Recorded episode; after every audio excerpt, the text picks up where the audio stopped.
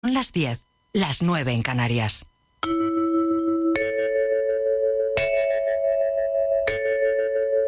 Radio Inter. Desde Madrid para el mundo. Recupera al niño que vive en ti, porque ese niño le sonríe a la vida, aprende jugando, vive el presente, ama con todo el corazón y cree que todo es posible. En Radio Inter, Vida Armónica. Con Mónica Fraile.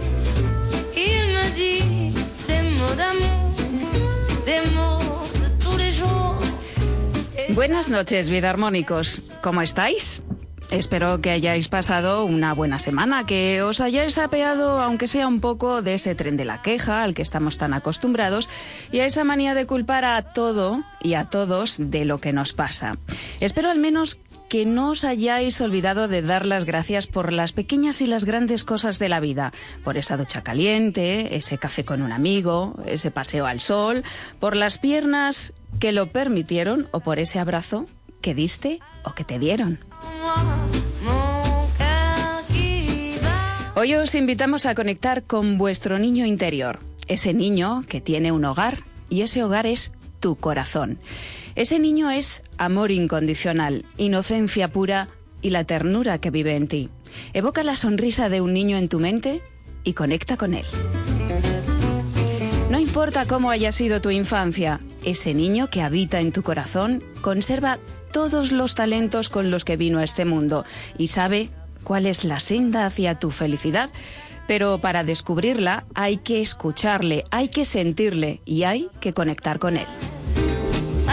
Y como dijo el principito en ese famoso libro, todas las personas mayores al principio fueron niños, pero pocas lo recuerdan.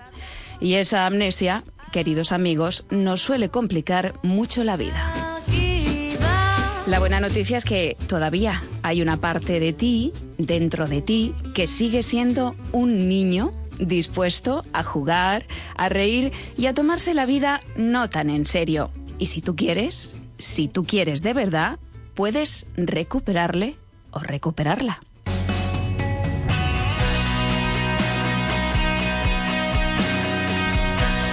Hoy conectaremos con nuestro niño interior y vamos a hablar de infancia y de educación. El psicólogo Javier Urra viene a presentarnos su nuevo libro. Es un cuento y se llama Dani quiere mandar.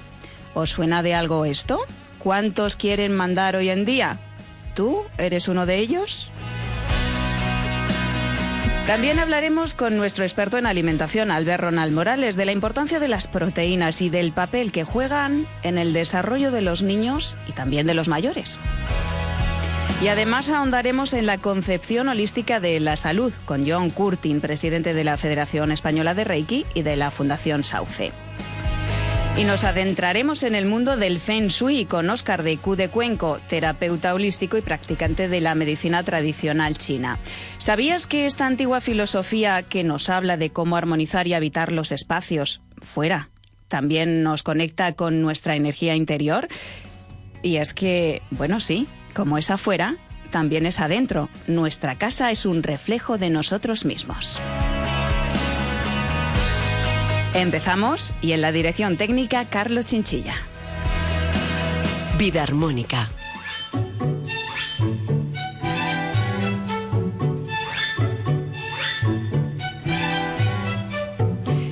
Y hoy vamos a contarles un cuento.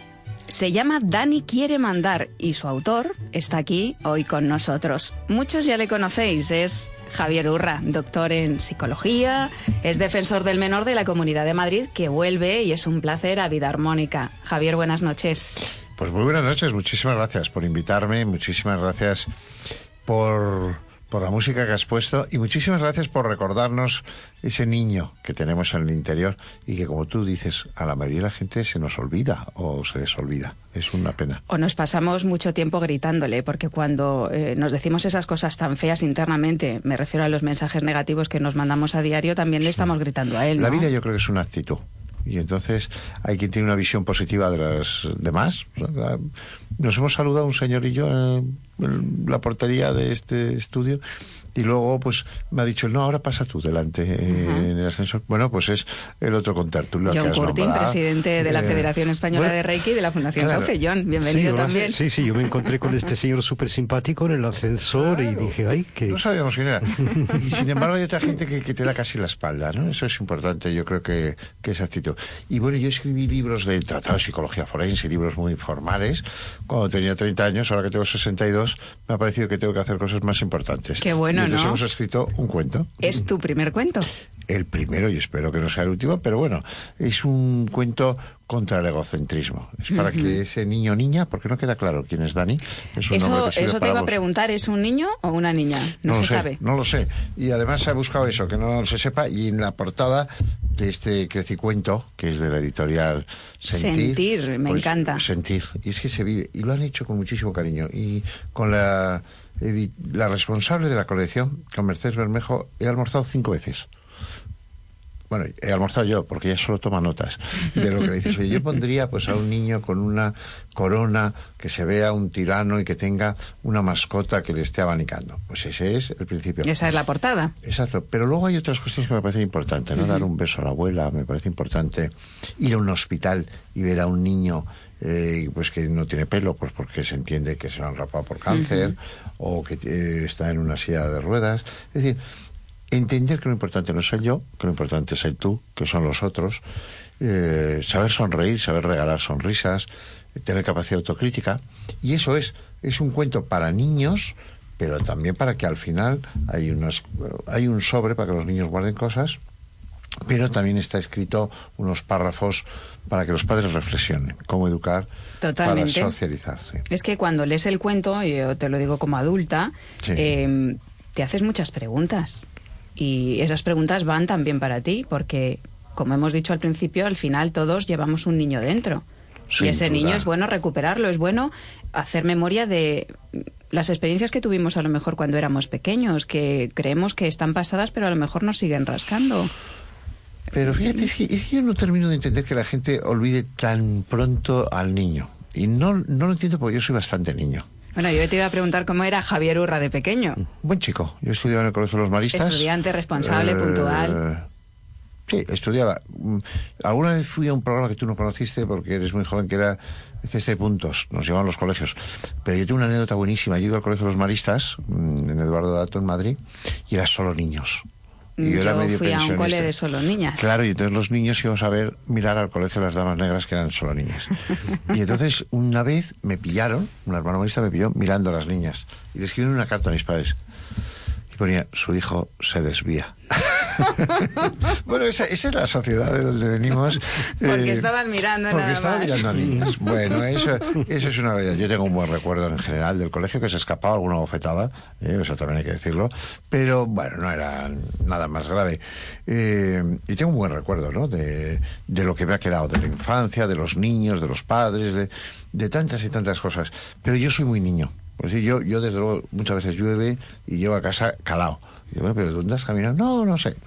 lo he hecho a propósito. He pisado charcos, pero eso no es una forma de hablar.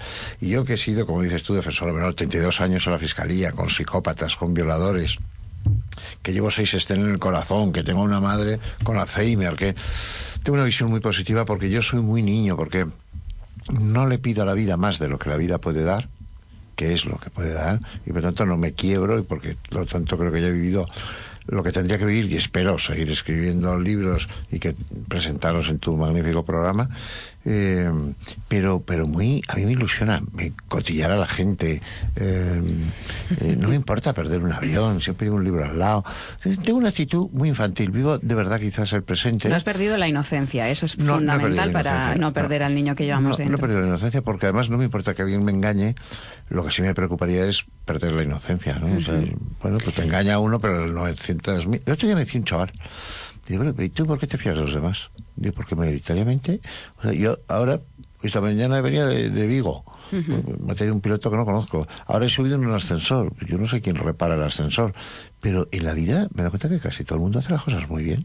Hay dos opciones, o confiar o no confiar. Si confías, normalmente los demás también confían en ti y atraes eso, confianza a tu vida. De lo contrario, atraes lo Claro, que, lo que estás sembrando y Estoy pensando. ¿no? Y creo que la confianza es esencial y la cooperación.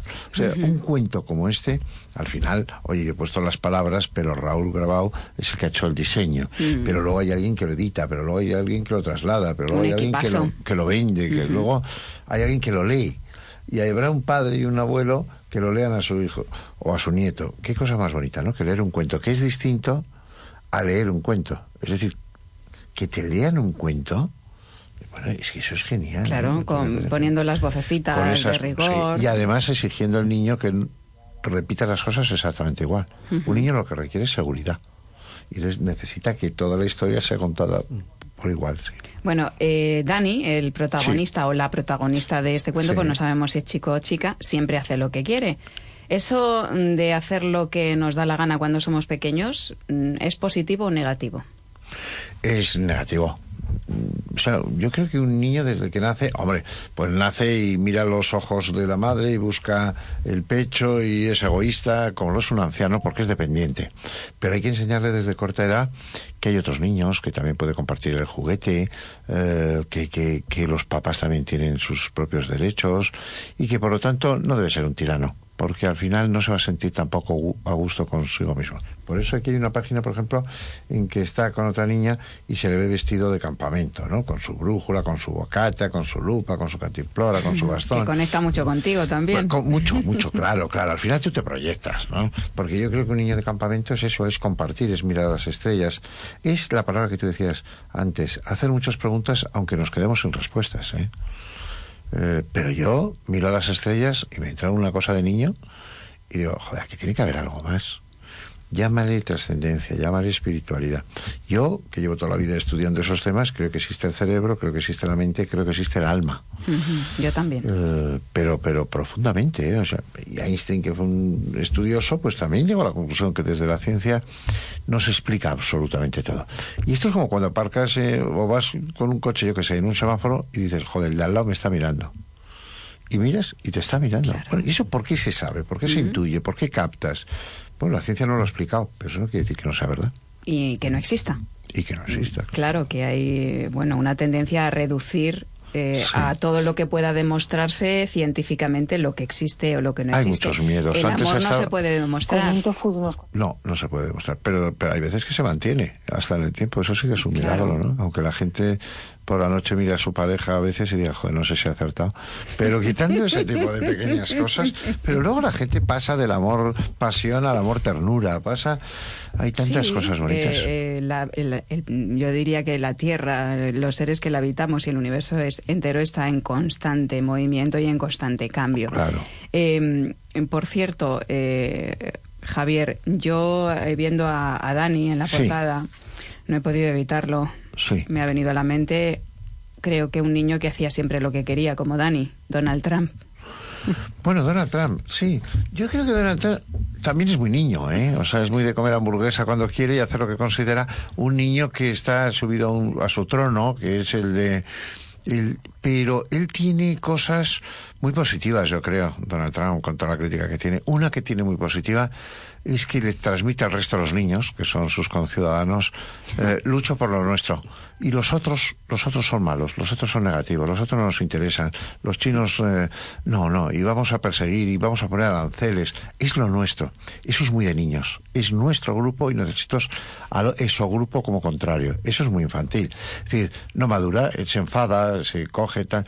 Es verdad que tiene algún tipo de control, porque no nos ha llevado a una hecatombe. Creo que Donald Trump será de nuevo reelegido, ¿eh? Creo, creo que en Estados Unidos. Mm, Yo Bueno, creo que también. y esto, bueno, esto es una democracia y Boris Johnson lo ha sido en Reino Unido, es decir, y en Sí, que Italia. tiene un perfil Claro, claro, parecido, muy ¿no? parecido hasta físicamente, ¿no? Pero decir que hay mucho de excentricidad y hay mucho de, de niños. Pero ya te digo, yo creo que no hay nada como ir a una reunión de la comunidad de vecinos para ver que esa gente tan seria y tan tan son niños, 24 tíos discutiendo sobre si poner una bombilla hora y media e intentando mandar todos al pobre portero.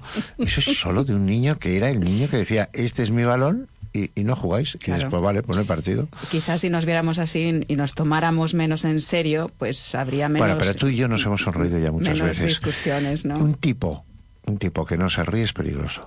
Un tipo que no se ríe de sí mismo es peligrosísimo. Ha perdido la humildad.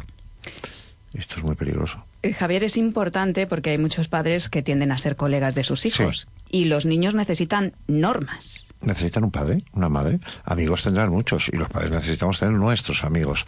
Y necesitamos una pared que es donde el niño choca y donde se apoya.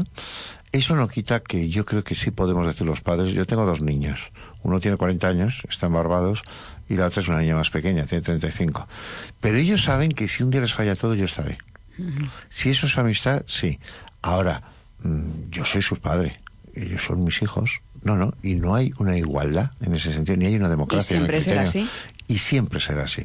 Y luego estarán. Y eso es muy bonito. Ahora yo tengo nietos, pero yo veo que quien les ponen las normas son sus padres. Y el abuelo ya tiene ahí un punto de, de segundo plano, importante, pero Sí. de segundo. Bueno, Un papel eso es, eso es así. Esta mañana he pasado todo el día en el centro de con 90 chicos que tengo, de esos chicos que agreden a sus padres, que ridiculizan a sus padres, Sí. que y no En Brea, en Brea de de Tajo. Tajo. Y no sabes la de chavales que, la que te dicen que unos lloran, que otros ríen, 17, 18 años, que se enfadan con sus padres, que, que van a salir ya unos días con ellos, que... Bueno, pues como escribimos aquel libro, que fue un éxito total, El pequeño dictador, cuando los padres son las víctimas, que se vendieron 500.000 libros entre Portugal y luego hay Argentina. otro. Hay otro, pero se ha vendido mucho menos. El primero, El pequeño dictador. El, pri- el primero se sigue vendiendo mucho más que el segundo. El segundo es El pequeño dictador crece. Crece, que a mí me parece mucho más actualizado, mucho más rico y tal, pero la gente quiere el Bueno, primero. a- Esto es muy a importante. veces esas cosas pasan. Bueno, esto es así. Y el- oye, un libro es de quien lo escribe y quien lo lee. Bueno, pues he Y dicho, luego tienes Déjale crecer, ¿eh? déjale También. crecer y tal. Pero hemos sacado este cuento que me siento muy orgulloso, me parece que es un libro bonito. Yo, lo me mío con el cuento fue amor a primera vista. Ya te lo dije. Es bonito. Solo vi la portada y dije, este Bueno, cuento es pero el, dise- diseño es esencial, ¿no? Eh, Es y yo creo que la esencial. gente se queda con los cuentos. Y cuando leí la editorial Sentir, Sentir, es muy bonito sentir. Ya te llega. Y, y lo, lo trabajan así, con mucho cuidado, con mucho mimo. Y bueno, pues si hay alguien que lo quiera leer o que lo quiera, por supuesto, pues estará. hay niños que ya han empezado a leerlo. Vamos Sí. a escucharlos. Ah. Son Jorge y Kerienar. Perfecto. Norma 3. Hay que ser educados sobre todo con las personas mayores. y más con los abuelos que nos quieren mucho. Norma 4. Es importante obedecer Y ser amable con papá y con mamá. Para ser amable he aprendido a utilizar las cuatro palabras mágicas. buenos días. Gracias, Por favor, te quiero. Bueno, pues se lo han aprendido, pero estupendamente. Oye, tienen voz de radio esos niños. Sí, Joder, se- será porque la tía trabaja en Ah, esto. bueno, no lo sé, no lo sé, pero oye, pero qué bien, ¿no? Y además, qué bien no hacen la voz y qué bien, pero sobre todo, uno se da cuenta con los años que en pocas palabras se puede decir mucho contenido. Así es. Y, y es lo que han hecho, ¿no? Leer cuatro normas y, explicar, ¿no? Lo que es obedecer, lo que es querer, lo que es cuidar. Cuidar es un término bonito. Sentirse concernido por el otro es bonito. Eh, yo pediría en esta sociedad que dejemos de ser tan clientes y empecemos a ser más ciudadanos. Esto me parece interesante. Em, ¿Qué etapa, eh, Javier, como psicólogo, Sí. mm, como doctor en psicología, es la decisiva en la formación de los niños? Porque hay muchos padres que a lo mejor lo dejan para muy tarde, cuando el niño empieza a aprender desde, desde muy Bueno, temprana edad. A repetir se- acciones. Se, educa aún antes de haber nacido. Esos nueve meses son muy significativos, ¿eh? por la herencia, por, por cómo lo vive una madre, claro, de ser un niño querido, a no serlo. Hemos visto ahora recientemente algún bebé que estaba entre la vida y la muerte porque los padres son drogodependientes. Bueno, este- estos son temas, es que depende de dónde naces, la vida está muy marcada, la vida no es justa. Y luego los siete primeros años de la vida son esenciales, ¿no? En el crecimiento cerebral, eh, eh, en el emocional. Hay otra etapa que es, a mí me parece apasionante, que es la adolescencia, que todo el mundo se queja y tal, pero que es efervescente. Y aún así el ser humano desarrolla los lóbulos frontales hasta los 23, 25 años. A partir de ahí, la gente ya estamos constituidas, vamos madurando, y luego la gente dice, bueno, puedo cambiar. Bueno, normalmente más que cambiar lo que te vas haciendo es artrósico, ¿no? Pero, quiero decir, por lo tanto, los primeros estadios. Yo doy, claro, yo soy profesor de, la- de la Complutense. Sí. Me parece más importante un profesor de los primeros años. Mm, Porque tú al final ya das información, das material, das- pero la persona ya está formada. pero los primeros años, y hemos visto a los niños que han sufrido síndrome de hospitalismo, los que han sido maltratados, los que han sido víctimas de abusos, y hemos visto a niños con capacidad y que son educados en inteligencia emocional y su propio desarrollo. Por lo tanto, me parece que los primeros estadios de la vida son los que nos marcan.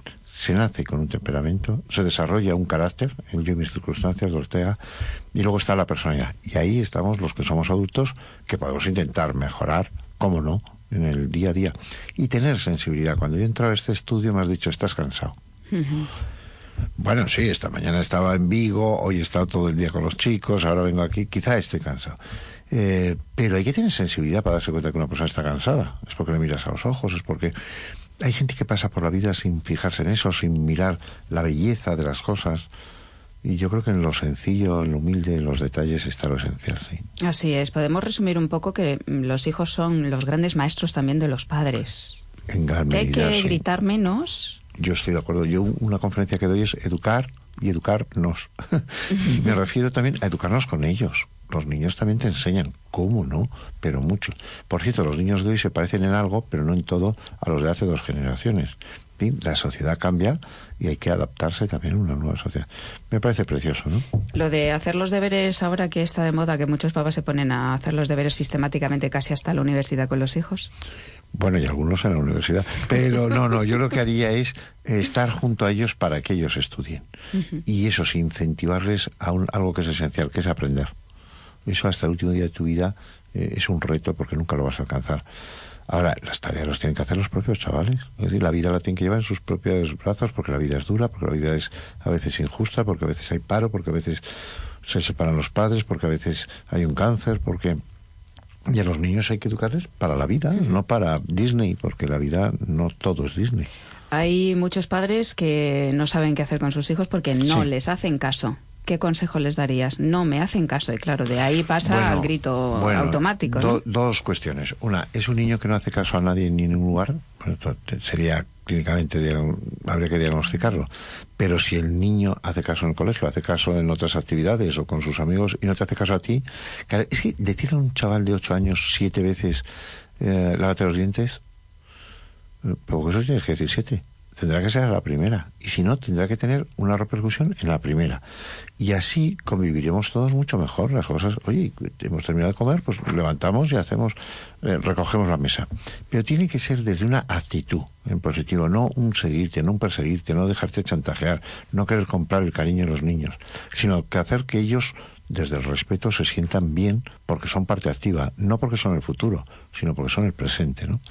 Bueno, así es como lo tenemos que intentar hacer y así es como yo creo que se hace en un centro de, como el que yo tengo o en la mayoría de los hogares. Es más fácil educar a quien no es tu hijo que a tu propio hijo, ¿eh? Porque ahí la distancia afectiva es otra y, bueno, va a depender mucho de la propia pareja, va a depender de si el niño ha padecido, yo, yo sé, es un niño con una enfermedad crónica, es diabético, y entonces eh, te chantajea con otras cuestiones, eh, pero al final tú tienes que educar para la libertad para la autonomía. Y por lo tanto hay que formarle eh, desde un niño pequeño. Es un niño, pero no es un imbécil. Y la gente a veces, es que tú lo has dicho, se olvida de qué es lo que es un niño y de cómo es un niño. Es que hay gente que pone vocecitas cuando lo habla el niño y el niño le mira como diciendo, "Pues este, ¿qué le pasa? O sea, pero puede poner vocecitas. ¿no? ¿Eh? Javier, lo importante, me encanta, eh, porque es como la moraleja de este libro que se llama Dani quiere mandar, un libro escrito por Javier Urra, doctor en psicología, también escribe libros. Lo importante no es el yo, es el tú, el nosotros. A mí eso me encanta. Bueno, eso lo sabes tú muy bien en el programa, ¿no? Porque si no, estaríamos hablando sin micrófono. Es decir, los importantes son los que nos escuchan, que no los vamos a conocer, a casi ninguno, pero se lo merecen. están ahí y se, sien- se Claro, siente su presencia. Claro, claro, claro. Es decir, las palabras que tú has dicho están muy trabajadas. Eh, lo que tú has puesto, eh, lo que lleva eh, el técnico de sonido, eh, to- todo es un esfuerzo por hacer las cosas bien por el otro. Eso es. Eh, y eso es esencial, sí. se agradece que eso llegue y, y que se note que, que es así. Eh, vamos a escuchar un poema sobre la infancia. ¿Os Ajá. parece? Tenemos también a John Curtin, que Perfecto. dentro de un ratito estaremos contigo, John, hablando de salud holística. Y ahora la infancia, de Vicente Gallego.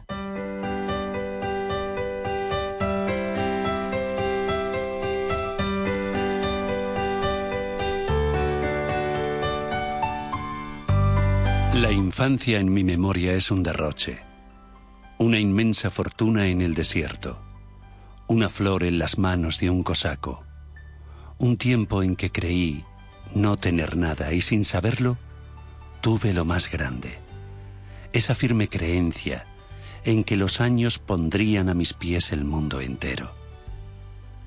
La infancia se parece a esos regalos que a los niños les hacen para luego, diciendo que los guarden, que algún día aprenderán sin duda a utilizarlos.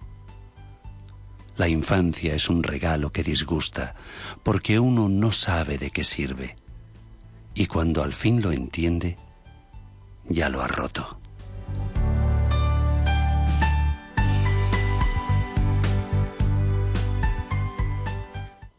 Si lo crees, lo creas. Sé el cambio que quieres ver en tu vida.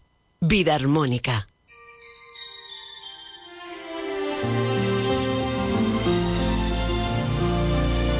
Pues han escuchado ese pequeño rinconcito para la poesía con Joaquín Martín.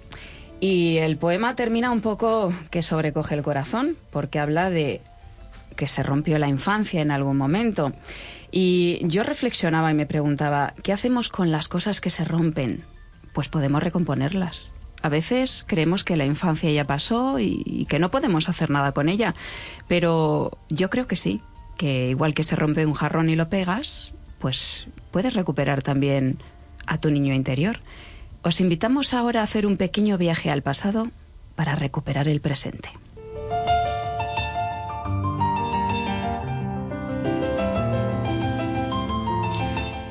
Y ahora te voy a pedir que cierres los ojos, que conectes con tu respiración, que tomes el aire profundamente y que lo sueltes.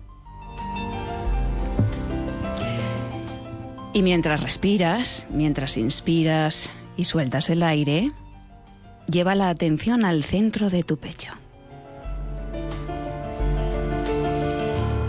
Inspira y expira.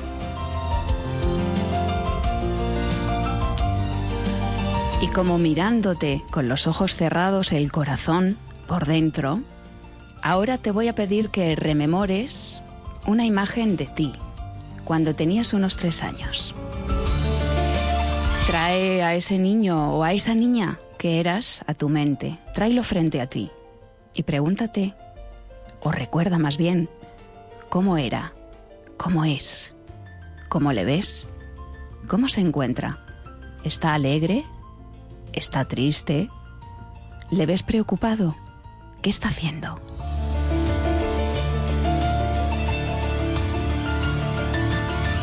Y mientras le observas, para no asustarle, acércate poco a poco y pídele permiso si es que está jugando para jugar con él. Y mientras observas, pregúntate cuánto tiempo de tu día a día pasas regañándote y diciéndote las cosas que haces mal como adulto. Quizás incluso te grites internamente con ese tonito acusador de no me pasó una. ¿Sabías que los niños se bloquean cuando les gritas? ¿Sabes que creen lo que les dices y terminan asumiendo que son como tú dices que son? Cuidado con los calificativos que utilizas con los niños. Todo eso que le dices a tu adulto también se lo dices a tu niño interior, así que ahora mírale, mírale a los ojos y fúndete con su mirada.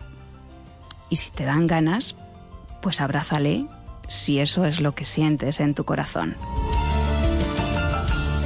Y a partir de ahora, díselo a él, pero también a ti. Dile que le vas a cuidar, que le vas a proteger, que vas a volver a estar con él como ahora muchas veces más. Y dile también que a pesar de lo que suceda en el mundo, todo está bien. Permítete ser ese niño o esa niña de nuevo y juega, juega con la vida. Y jugar con la vida es tomarte tu tiempo, colorear, reír, elaborar una lista con lo que más te gusta y sobre todo hacerlo si te tienes que meter en un charco y pisar la, la lluvia que cae en el suelo, pues hazlo también. Y ahora, con esas promesas en el corazón, despídete de ese niño, de tu niño interior. Y con una respiración profunda, vuelve aquí y ahora.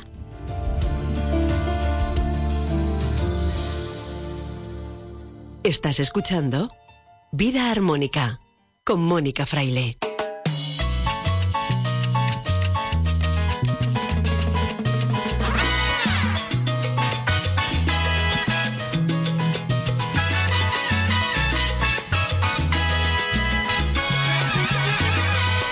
Pues como en la vida pasamos de un ritmo a otro, los ritmos son cambiantes y ahora nos toca mm, seguir hablando de niños. Vamos a hablar de la dieta de los más pequeños y de las proteínas de la dieta de los más pequeños, pero también de los adultos. Mm, Pero bueno, como las proteínas son muy importantes para el crecimiento, pues nos vamos a centrar en ellos. Albert Ronald Morales, bioquímico, fundador de la frutoterapia y experto en alimentación saludable y consciente. Buenas noches.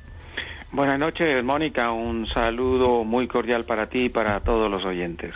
Albert, eh, la proteína es un macronutriente que es fundamental en la alimentación de los más pequeños, también en los adultos. Pero, por ejemplo, la proteína ayuda al crecimiento y al desarrollo del niño. Eh, interviene en la reparación de tejidos y de órganos, por ejemplo, cuando se producen heridas o quemaduras. Y tiene una, un papel fundamental en el sistema inmunológico, en la movilidad, en el aparato locomotor y transporta además las grasas y el oxígeno, entre otras muchas cosas. Así que como son tan importantes, queremos saber, como experto que eres, qué alimentos son ricos en proteínas. Sí, definitivamente las proteínas juegan un papel, eh, yo diría que el papel más importante en el desarrollo de los niños, en el desarrollo tanto físico como intelectual y cognitivo en, en, en lo que tiene que ver con los niños pero no solamente en los niños, sino que también en nuestro en nuestra vida adulta son lo, la proteína la que se encarga de hacer las reparaciones, de ayudar a hacer las reparaciones de los tejidos que se van deteriorando cuando eh, estamos adultos y cuando ya somos mayores. Pero bueno, en este caso los niños. Fíjate que eh, hay, hay, hay dos tipos de proteínas eh, fundamentalmente. La, la proteína de alto poder biológico que tiene los nueve aminoácidos esenciales y la proteína que no es eh, no es altamente eh, de poder biológico, es decir, que la proteína que podemos llamar la proteína simple. Eh, se piensa o se pensaba en la antigüedad que la proteína, inclusive en algunos sectores de la ciencia, se piensa que la única proteína que tiene los 10 aminoácidos esenciales es la proteína animal. Es una gran equivocación eh, que se ha tenido en, en, cuanto a lo que tiene que ver con, esta, con este punto. Ya se sabe, se ha descubierto que la proteína vegetal eh, también tiene, hay, hay algunos alimentos que tienen de la proteína vegetal que tienen los 10 aminoácidos esenciales también. Por ejemplo, ¿qué eh, alimentos tienen esa proteína vegetal? Porque hablamos de la leche, hablamos de la carne, cuando hablamos de proteínas o de los huevos y, normalmente, pues mm, en general hay gente que solo se queda ahí, pero hay eh, proteína de alta calidad, como tú dices, en, muchos vegetales y muchos otros alimentos. ¿Cuáles son estos? Bueno, los, más reconocidos porque los que tienen mayor eh, cantidad de, de aminoácidos y de, y de proteína pues podemos empezar con los guisantes. Fíjate que la, humildad que tienen los guisantes, eh, al hacer el estudio en el laboratorio nos hemos encontrado que es una de las, eh, de las legumbres más ricas en proteínas, tiene los 10 amino, los 9 aminoácidos esenciales. Luego tenemos los garbanzos, que también tiene los 9 aminoácidos esenciales, desde luego las alubias, que tiene también los 10 aminoácidos esenciales, y luego los frutos secos, como las almendras, las avellanas, las castañas, las nueces, los anacardos, los pistachos, y bueno, hay una, una lista larga aquí de alimentos que todos estos son alimentos de alto poder biológico, naturalmente sin desconocer la soja, que es una leguminosa, que pertenece también a esa a esa lista maravillosa de alimentos ricos en proteínas. Y con soja, eh, Albert, está hecho el tofu, ¿verdad? Que hay mucha gente que, que, lo ve ahí y no sabe de dónde viene porque es blanco y no se sabe de qué está hecho. Está hecho de soja, ¿verdad? Exactamente, de la leche de soja, de, de soja. Pero lo increíble del tofu es que es el único alimento que hasta ahora reconocidamente se ha hecho en el laboratorio que tiene un 52% de proteína, eh, pues es este el tofu, ¿no? El, la, la, fíjate que, que el, el, el, problema del tofu es que como es hecho de soja y como es una proteína vegetal un poco insípida, solamente los vegetarianos y, y la cocina vegana es la única que se ha encargado de hacer gran variedad, porque con el tofu se hacen lo, los famosos, las famosas charcuterías vegetal, ¿no? Como es los chorizos, como es las salchichas, como son las carnes vegetales junto con el, con el gluten de los cereales, es con que se hacen todas estas delicateces de, del, mundo vegetariano que eh, se hace un poco simulado a las carnes, de, de, de, animales.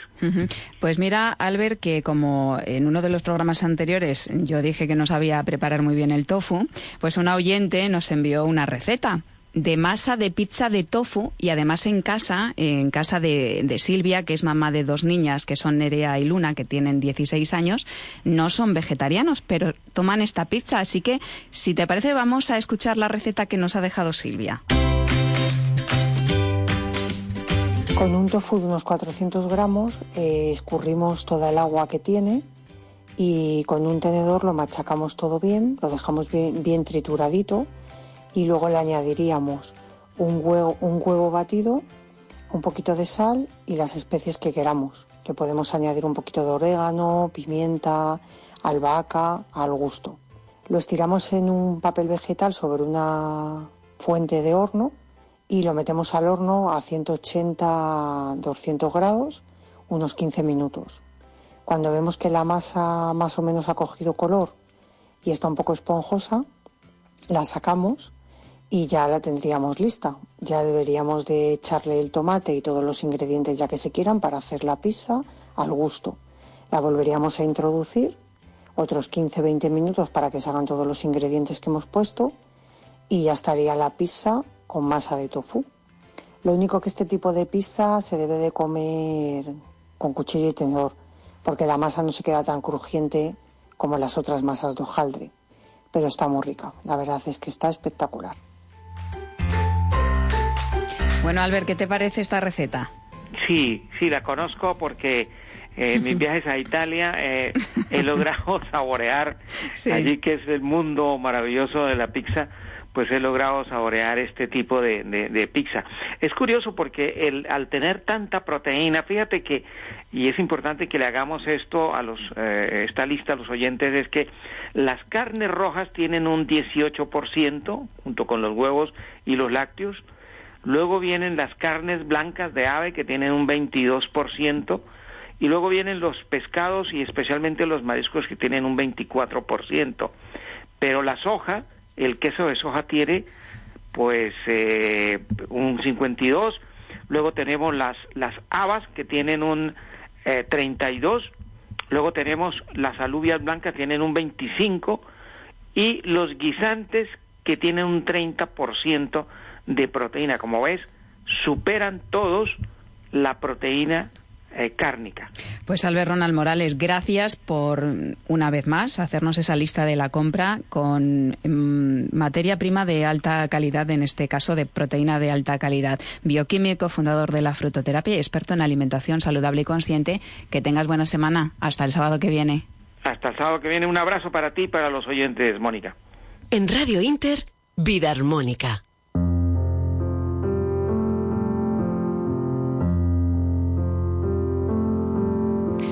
Y acabamos de hablar de alimentación y te habías parado a pensar que cuando comemos practicamos la unidad y la fusión en uno. Diferentes alimentos se asimilan, se funden y se transforman en nuestro organismo cada vez que nos alimentamos. No es solo un acto físico, está también el hecho de nutrirse, de alimentarse, íntimamente ligado con la emoción y yo diría hasta que con el alma. John Curtin, terapeuta holístico, Mm. presidente de la Fundación Sauce y de la Federación Española de Reiki, bienvenido. Sí, hola, mu- muchas gracias por invitarme otra vez. Eh, un placer como siempre y te damos la bienvenida. Eh, la alimentación también, eh, hablamos de cuerpo, pero Sí. está conectada también con las emociones y con la mente. Y cuando hablamos de holístico, hablamos de esa fusión entre cuerpo, mente y espíritu. Hay un escritor hindú, eh, Salman Rushdie, que escribió el libro Los niños de, medianoche, ¿no? que escribió otro libro muy interesante donde él cuenta que cuando era niño eh, le cocinaban sus tías y él decía que mm, sus tías metían sus emociones dentro de la comida que ellas preparaban. Entonces dijo que comía los curris de desamor de una tía y los desengaños económicos de otra tía, o sea que, que, que se, literalmente se tragaba las emociones, emociones, de claro. sus diferentes tías a través de la comida que él, que, que él ingería, era muy interesante, ingería.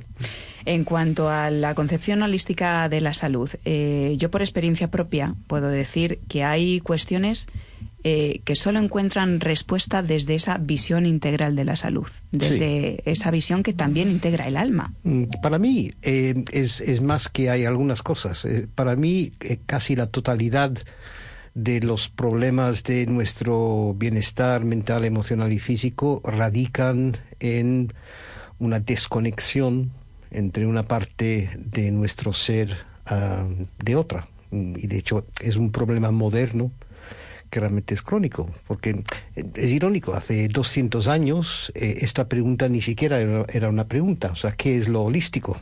Porque hace 200 años no existía esta separación eh, entre el cuerpo, por ejemplo, la mente, mm, pero hoy en día hemos llegado a un punto cuando hasta existe una separación entre las diferentes partes del cuerpo. El hecho de que pues un psiquiatra y un neurólogo nunca se sentarán en la misma mesa pues para hablar de un paciente, yo creo que, que, que- que lo Claro. di- lo, dice todo, ¿no? Que todo está conectado con todo. Eso es, sí. La mente, está, eh, hablábamos en el programa pasado eh, de la importancia de- del corazón, pero es que hay centros energéticos eh, principales en nuestro corazón que están conectados y si uno falla, falla el resto. Sí, sí. Esa es la concepción, ¿no? Sí, acaban de, el año pasado descubrieron un nuevo órgano que no se conocía hasta ahora, que es el sistema linfático. Hasta, hasta ahora el sistema linfático se consideraba pues simplemente una parte del cuerpo. Se ha clasificado como un nuevo órgano ahora porque el sistema linfático es lo que conecta todas las partes del cuerpo. El sistema linfático, pues eh, básicamente es nuestro centro holístico, porque se intercomunica con todas partes del cuerpo. Es muy importante y en esa visión holística se integra el Reiki, evidentemente. Es una terapia energética eh, que, que puede tratar desde lo físico, lo emocional, hasta lo espiritual. Desde luego, eh, las personas eh, mm, que habitualmente recurren al Reiki suelen experimentar un cambio, un cambio en sus vidas.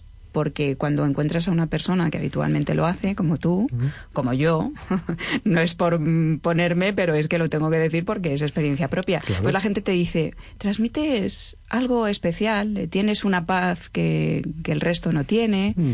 Eh, bueno, pues ese es el toque del algodón mágico, ¿no? Sí, Podría decirse. sí. Hombre, Einstein dijo que, que todo está interconectado mediante la energía. Entonces, eh, si yo estoy en paz y si yo tengo armonía, pues eso yo lo voy a transmitir a otros por la sencilla razón de que todos estamos interconectados energéticamente. Eso es. Entonces eso se va a percibir. Mm, como decía Javier Urra, no es el yo, es el tú, es el nosotros. Eso es. Al final Mm. todos somos uno y esa es la visión holística de Sí, la salud. sí. Pues John Curtin, eh, presidente de la Fundación Sauce y de la Federación Española de Reiki, gracias por estar un día más en Vida Armónica. De nada.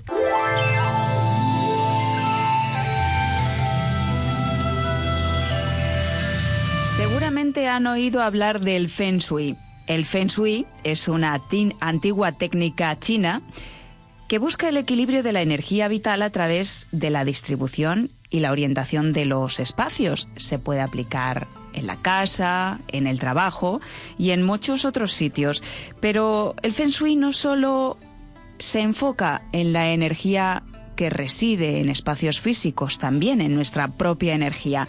Y para hablarnos de cómo se mueve esta energía también a lo largo de este año 2020 tenemos con nosotros a Óscar de Cudecuenco. Él es terapeuta de sonido, maestro, ya saben, porque ya estuvo con nosotros en programas pasados de maestro, eh, maestro de cuencos tibetanos terapeuta de sonido, como decíamos, acupuntor y practicante de medicina china.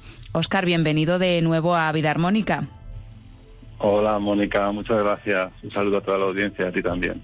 Como decimos, el Feng Shui no solo se aplica a los espacios físicos, porque hemos oído hablar eh, a lo mejor de cómo debemos orientar nuestra cama o qué cosas eh, deben cuidarse dentro de nuestros espacios para que no obstaculicen el paso de la energía. El Feng Shui va mucho más allá, ¿verdad, Oscar? Sí, el Feng Shui, como sabemos todos en general, siempre habla de cómo armonizar un espacio, un espacio habitable, ya sea tu casa, tu habitación, tu lugar de trabajo, etcétera. Pero también tiene que ver bastante, es la parte que más perdemos un poco en el Feng Shui, que menos conocemos, que es el, cómo armonizar la energía que se mueve a todo a tu alrededor durante, por ejemplo, el año. Hemos oído hablar estos días que acabamos de abrir el año nuevo chino, que es el año de la rata de metal. Bueno, pues la energía se mueve en función de elementos y animales que simbolizan diferentes aspectos de la energía. Esto es importante también a nivel interno y personal de cada cual. ¿Y cómo se mueve la energía este año, Oscar? Porque el metal cuenta, pero también hay un número que nos marca en este año concretamente. ¿Cuál es? Sí, este año es el 7. Esto no tiene que ver con la numerología pitagórica o la numerología evolutiva o tan rica que conocemos aquí en, Occidente. Este año es el 7. El 7 es un número de metal. Este año nos rige el 7, nos rige el lago. El lago, como sabes, es un elemento que es el agua, por fuera digamos que es suave, pero dentro tiene mucha consistencia. Esa es un poco una de las claves para este año. El por fuera ser sutiles, amables, ser muy, muy polite pero guardar cierta disciplina interior y cierta fuerza interior y cierta dirección interior fuerte. Eso es muy importante este año. Entonces es un número de metal. El año que viene también será un número de metal, que el año que viene será un 6. Y hay varios aspectos que tocar aquí con este, con este número, con este aspecto, con el metal. Porque como bien dices, nos rige todo el mundo sabemos a veces, ¿no? Eh, yo soy dragón, yo soy serpiente, yo soy cerdo, soy rata en el, en el horóscopo chino, pero la gente mira únicamente el año. Es muy importante también mirar otros números, otros aspectos como el año. Hay cuatro, cuatro, cuatro aspectos, que es el año, el mes, el día y la hora de nacimiento. Todo ello marca. Entonces, eh, para calcular tu año de nacimiento es, es, lo que se llama el Ming Kua, es tu número Kua. Esto lo hacemos en función del año en el que has nacido. Es una suma que en hombres y mujeres hay una diferente fórmula para aplicarla. Es una suma eh, que da una cifra súper útil, porque te va a decir que, por ejemplo, entre otras cosas, qué cuatro direcciones favorables tienes para tanto tu desarrollo personal, para tu riqueza y prosperidad, para salud y bienestar, para dormir. Eh, entonces, es importante, y lo hacemos con el año y con una fórmula que es diferente a la suma que hacemos nosotros aquí, que es sumar todos nuestros números. Eso va por otro lado, digamos. Los chinos lo hacen de otra forma. Bueno, pero eh, hay cosas que coinciden, Oscar, porque, por ejemplo, el número 4, que es la suma del 2020, es un número que nos pide estructura, que hemos eh, hablado aquí ah. en el programa eh, con otros expertos y colaboradores. Pero tú has dicho que este 7 de alguna forma y el metal nos pide esa disciplina interior fuerte, es decir, estructura. Así que eh, lo sumemos o eh, deduzcamos el número con distintas metodologías, al final como que los mensajes confluyen en una sola dirección. Las más de las veces vemos que se tocan, muchas cosas se tocan. Eso sí, la metodología es diferente. Bueno, y entonces en este año nos has dicho que rige el metal, que rige el lago. El lago también nos habla de agua, es decir, el agua se asocia en medicina china a las emociones. Es decir, es un año para fluir con esas emociones, para sacar esas emociones, cuidar de ellas y no dejar que se estanquen. Bueno, sí, es un año en el que tenemos que saber que es a nivel emocional lo que nos beneficia y lo que no. El año pasado era un año montaña, por ejemplo, un año muy de estabilidad. Este año, como ves, es el lago. El lago lo que te exige es reflexión, es la palabra mágica para este año. Reflexión, pensar y repensar las cosas. Te explico. Eh, este año no es un año como otros años madera o años fuego que manda el ímpetu, manda mucho el ímpetu, el no pensar demasiado las cosas, el, el, accionar, ¿no? mucho por sí. Este año no, este año va a ser un año de mucha reflexión, es decir, lo que os aconsejo es que cualquier decisión que vayáis a tomar la pienses, la repienses, el, te pongas delante de ella qué me trae en positivo para mi vida, qué me puede riesgos corre o qué me puede traer de negativo para mi vida y una vez que has pensado, y no poco, decidas. Decida lo que decidas, pero que lo decidas una vez que has pensado. Es una de las de los tres grandes mm, consejos que os voy a dar, que uno es este, es el, pensar mucho las cosas este año. Este año no te dejes llevar por el impulso. Y dentro eh, de la energía que se mueve este año, eh, en general, dentro de la casa hay alguna instrucción eh, que podamos seguir también, porque el Feng habla de, de espacios, ¿no? Pero esto, claro, ahí sí que ya tenemos que, ahí tengo que estar en tu casa para ello. Tengo que ir con la brújula, tengo que ir con todos mis avalorios. Claro, esto tengo que estar en cada, cada casa es diferente, según eh, hay dos orientaciones, según la puerta de entrada y según el norte, sur, este, oeste, donde están situadas las habitaciones en función de la localización geográfica. Entonces, tengo que estar en la casa para saber decirte exactamente qué tienes que hacer. las curas que se llaman, las curas o remedios. Y hay dos estrellas en particular, la estrella 2 y la estrella 5, que tenemos que equilibrar, que es por ahí por donde nos entra cada año la energía, pues ya sea de conflictos, ya sea de enfermedades o cualquier otro tipo de problema. Hay una forma con Feng de equilibrar esa parte. Digamos que son las energías nocivas que vamos a hacer unas cositas más, más o menos simples y vamos a equilibrar la, la casa con, con, unos consejos simples, pero claro, ahí sí que tengo que estar en el lugar in situ. Vale, pero por ejemplo hay algo que sí nos puedes recomendar, Oscar. A mí me lo enseñaste además eh, físicamente. Es evitar ponernos debajo del marco de una puerta. Claro, Evitar ponernos debajo del marco de una puerta, evitar que tu cama eh, esté, pues, eh, en donde duermes, que haya espejos que reflejen la cama, evitar también esto. Yo cuando lo hago, mira, ahora estoy en Austria, estoy trabajando aquí, que esas que vengo aquí a trabajar tres veces al año, y en la habitación donde estoy durmiendo ahora tengo un espejo. Estoy en un pueblecito en el, en el sureste de Austria, de Austria. hay un espejito. Ahí he puesto una camiseta mía con un Buda que tengo ahí, ¡pam! he puesto allí para tapar el espejo mientras duermo. Y si está, un pequeño consejo. Y si está a un lado, yo lo tengo a un lado, a los pies de la cama, pero a un lado. El pues espejo. te recomiendo que si refleja el espejo la cama, tú te ves desde tu cama, te ves eh, en el espejo. Es ideal que pusieras una cortina, una tela, un algo. Bueno, para eso... lo recomiendo a mucha gente que tengáis un espejo en la habitación y dormís mal o no descansáis. Yo duermo fenomenal. Un espejo delante, tapando. Yo duermo... una semana. Y, luego tú mismo ves la prueba. Yo duermo fenomenal normalmente. Pues tú, porque, bueno, tú te cuidas, yo sé que te cuidas mucho a nivel energético y lo que puedas tener nocivo por un lado, tú lo estás equilibrando por el otro. Mm, ya. O seguramente, que eso no lo sé, tendríamos que ver que igual estás durmiendo en una dirección que es buena para ti, una de las direcciones, cuatro direcciones buenas. Eso va en eh, función de tu fecha de nacimiento. Seguramente. Eh, Oscar, lo del por qué no ponernos debajo del marco de una puerta, eh, está bien que lo expliques, porque yo me quedé absolutamente alucinada cuando, cuando lo descubrí. Sí, porque, mira, hay una, las esquinas que no están redondeadas o limadas, las esquinas que hacen ángulos rectos, se llaman flechas envenenadas en Feng Shui. También cualquier viga que tenemos encima de nosotros y nosotras.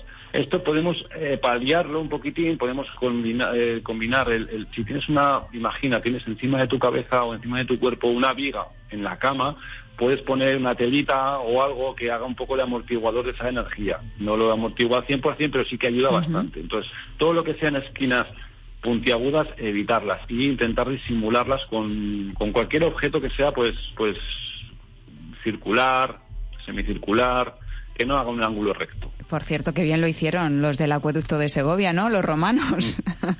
A ver, es que antes construían mucho mejor que hoy día. Y, los, y los judíos y los musulmanes con esos arcos de medio punto. Ya ves, ya ves, ya ves. Y déjame decirte dos cosas muy rápido también, que este año nos habla el año de la rata de metal, que nos hablan de creatividad. Creatividad no solo tiene que ver con el arte, hay gente que pinta, hay gente que toca un instrumento, hay gente que baila, etc. Eso es arte y creatividad, genial. Pero creatividad es también el vestir diferente cada día, el ir al trabajo por, caminos diferentes. Por caminos distintos, sí, eso, eso está muy bien. Eso es creatividad, es, importantísimo este año. Va a tener muchas posibilidades y muchas puertas de ser creativos este año. Y otra cosa que es importante también es este año, es un consejo también parece muy básico, es como lo que me dices antes, pensar, bueno, pensar siempre es bueno, sí, siempre es bueno, pero en especial este año. Hay otro consejo que os voy a dar que parece básico, pero en especial este año hay que prestar mucha atención, es no discutir. Este año quien discuta y quien tenga mal rollo va a salir perdiendo. Vamos a gastar mucha energía y no vamos a convencer, no vamos a ganar ninguna batalla. Entonces es importante este año ante una discusión, ante una pelea, ante un mal rollo, el respirar, dar un paso atrás, mirar, juntarlo con la reflexión y luego actúas. Y no conciliar. por impulso. Este año sí es cuestión de no discutir especialmente. Hay otros años, ya te digo, otro año me hablarás y te diré otras cosas. Año es fuego, año es madera, es otra historia. Este año es metal. Pues este auguro, año es paz, calma. Auguro un mal año para nuestros políticos porque van a discutir mucho, ya lo están haciendo y no se van a poner de acuerdo.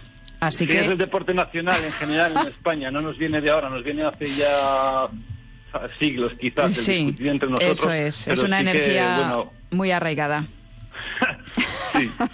Ellos deberían aprender bastante Feng Shui. Deberías, deberías llevar alguno a tu programa realmente a que calmen, a que tengan una vida armónica y que sepan un poco vivir con, paz y con, y con tranquilidad. Pues el cambio empieza por el primer paso. Oscar, ah. de Cuide Cuenco, recomendamos visita tu página web Cude Cuenco. Ahí van a aprender mucho y van a informarse sobre cuencos tibetanos, pero también tienen el contacto de Oscar.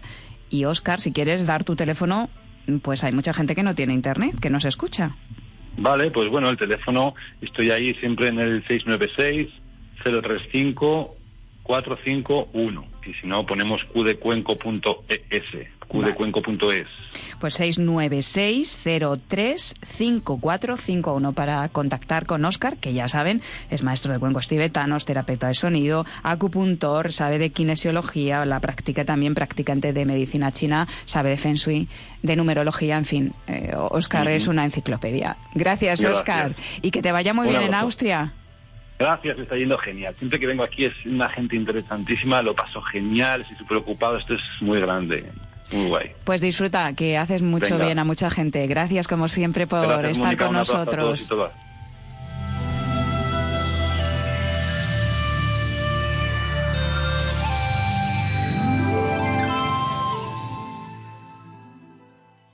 Vida armónica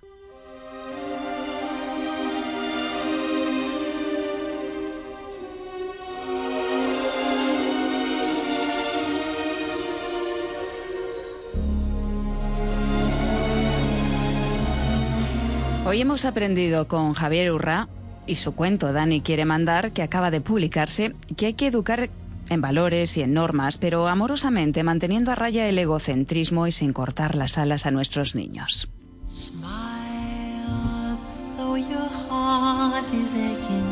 Está demostrado que somos más felices y nos sentimos más plenos cuando dejamos de mirarnos el ombligo para ver a otros, cuando compartimos, cuando somos con otros. Precisamente esa es la base de la visión holística de la salud y del ser humano en la que hoy hemos ahondado con John Curtin. Todas las respuestas están dentro de ti, así que empieza a conectar con ellas. Y ahora sabemos que las, las, proteínas son muy importantes para el crecimiento. Hemos aprendido con Albert Ronald Morales dónde se encuentran y cuáles son las de calidad, por ejemplo, en los guisantes o en el tofu. Y además hemos hablado con Oscar de Q de Cuenco, del Feng Shui, de cómo habitar el espacio fuera y dentro de nosotros. Hay que reordenar también nuestro espacio interior, así que acuérdate de reflexionar este año antes de actuar y de introducir cosas nuevas en tu vida. Por ejemplo, te invitamos a que cambies, por ejemplo, el camino para ir a casa o al trabajo. Y no importa lo que haya pasado en tu vida, nunca es tarde para cambiar, solo hace falta un primer paso, así que hoy puedes empezar a cuidarte y a cuidar a tu niño interior. Y como dice este niño que nunca creció, Michael Jackson, Smile. sonríe. Sigue intentándolo aunque estés triste, aunque haya nubes, aunque tu corazón esté roto. La vida siempre, siempre merece la pena. Así que nunca dejes de intentarlo. Feliz vida y hasta el sábado que viene.